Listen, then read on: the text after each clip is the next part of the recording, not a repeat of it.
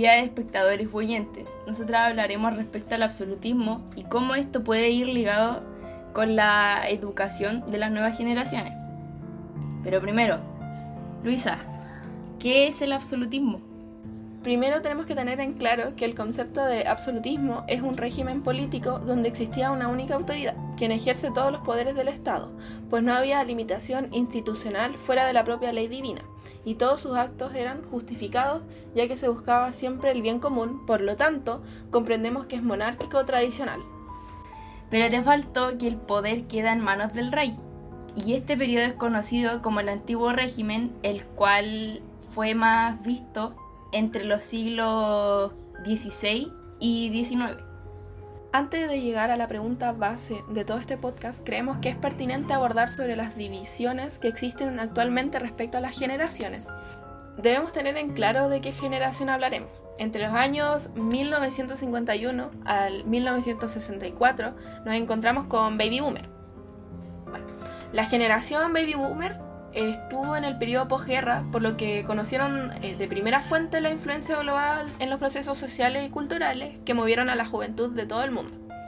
Más tarde vemos a la generación X, quienes abarcan desde el 1965 al 1983, eh, donde consideramos a las personas desde los 56 a los 38, en este lapso de tiempo obviamente, eh, que podemos destacar, se puede destacar que se nota más la familiarización con lo digital, pues hubo un impulso de las tecnologías donde nos encontrábamos con los cassettes, CDs, eh, desarrollo de computadores, entre otros aparatos. Bueno, ahora la Cata nos va a definir lo que vendrían siendo las generaciones nuevas, las que vivimos día a día, en plan la generación Y, perdón, la generación Y y la generación Z. Bueno, ahora podemos ver la siguiente generación, que se podría decir así, la cual es la generación Y, que comienza desde el 1984 al 1990, que serían las personas que abarcan entre los 37 y 31 años. Para esta generación podemos encontrar que hay un cambio radical respecto a lo digital, porque aquí la globalización se reveló y era algo más visto que los 80. Por esto mismo se, puede tener, se pudo comenzar a tener acceso a los teléfonos y gracias a esto, durante la conocida revolución pingüina, las personas se organizaban por medio de las redes sociales. Y bueno, la última generación que encontramos que abarcan eh, edades más jóvenes, las cuales estarían los preadolescentes y adultos jóvenes, que es conocida como la generación Z, abarca entre los 13 y 21 años, son considerados hijos del Internet, pues prácticamente viven realidades virtuales, pero esto ha traído muchos problemas mentales y por esto mismo ha aumentado la tasa de, suicidio, ya que los padres de hoy en día pasan más tiempo en sus trabajos que en las casas. De acuerdo a lo que comprendimos del absolutismo, ¿estamos de acuerdo con este régimen, Luisa? No, Cata, la verdad no estamos para nada de acuerdo, ya que la educación dependería totalmente del Estado, de una manera absolutista lo que significa que la forma de enseñar en las aulas y las mallas curriculares de cada institución no tendrían variedad alguna, obligando a los estudiantes a aceptar lo que el Estado les proporciona, así como si nada. Inclusive era difícil para los estudiantes en ese entonces. Bueno, en general para todos quienes tuvieran menos recursos, pues durante este régimen no existieron condiciones para la creación de un sistema educativo. Incluso había un conjunto de instituciones educativas de niveles desiguales, dada la fuerte división estamental de la sociedad. Además que, tal como citó Hobbes en el Leviatán, la soberanía emanada del contrato es inalienable, por lo que, una vez concedida, no se puede cambiar la forma de gobierno ni repudiar la autoridad. Continuando con el tema de la educación, ¿Cachaste que en nuestra Carta Magna existe un artículo que señala el derecho de... Sí, leyendo la constitución política me encontré con que en el artículo 19, número 10, indica que le corresponde al Estado otorgar especial protección al ejercicio del derecho a la educación. Asimismo, debiendo el Estado financiar un sistema gratuito con tal objeto, el cual, como estamos hablando ahora mismo, que sería la educación, destinado a asegurar el, el acceso a ella a toda la población. No, y también le va a corresponder al Estado fomentar el desarrollo de la educación en todos sus niveles.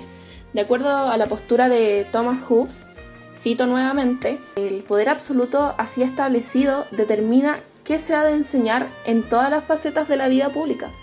Y finalmente llegando a los jóvenes tecnológicos, más conocidos como la generación Z, me pregunto, ¿de qué manera esto influirá en nuestra sociedad actual y si nos encontraremos en un estado absolutista? Claro, suponiendo que estamos en un estado absolutista y a la vez existen las redes sociales que se manejan con una libertad tremenda, donde uno dice lo que quiere, se expresa como quiere, sube lo que quiere, claramente se va a mostrar un descontento de las personas con el Estado. Si se da el caso, porque lamentablemente los humanos vamos siempre a ir pensando de manera distinta. Algunos pueden estar de acuerdo con el absolutismo, otros en contra, y todo eso se va a ver en las redes sociales, donde se va a reflejar totalmente la opinión pública, por así decirlo.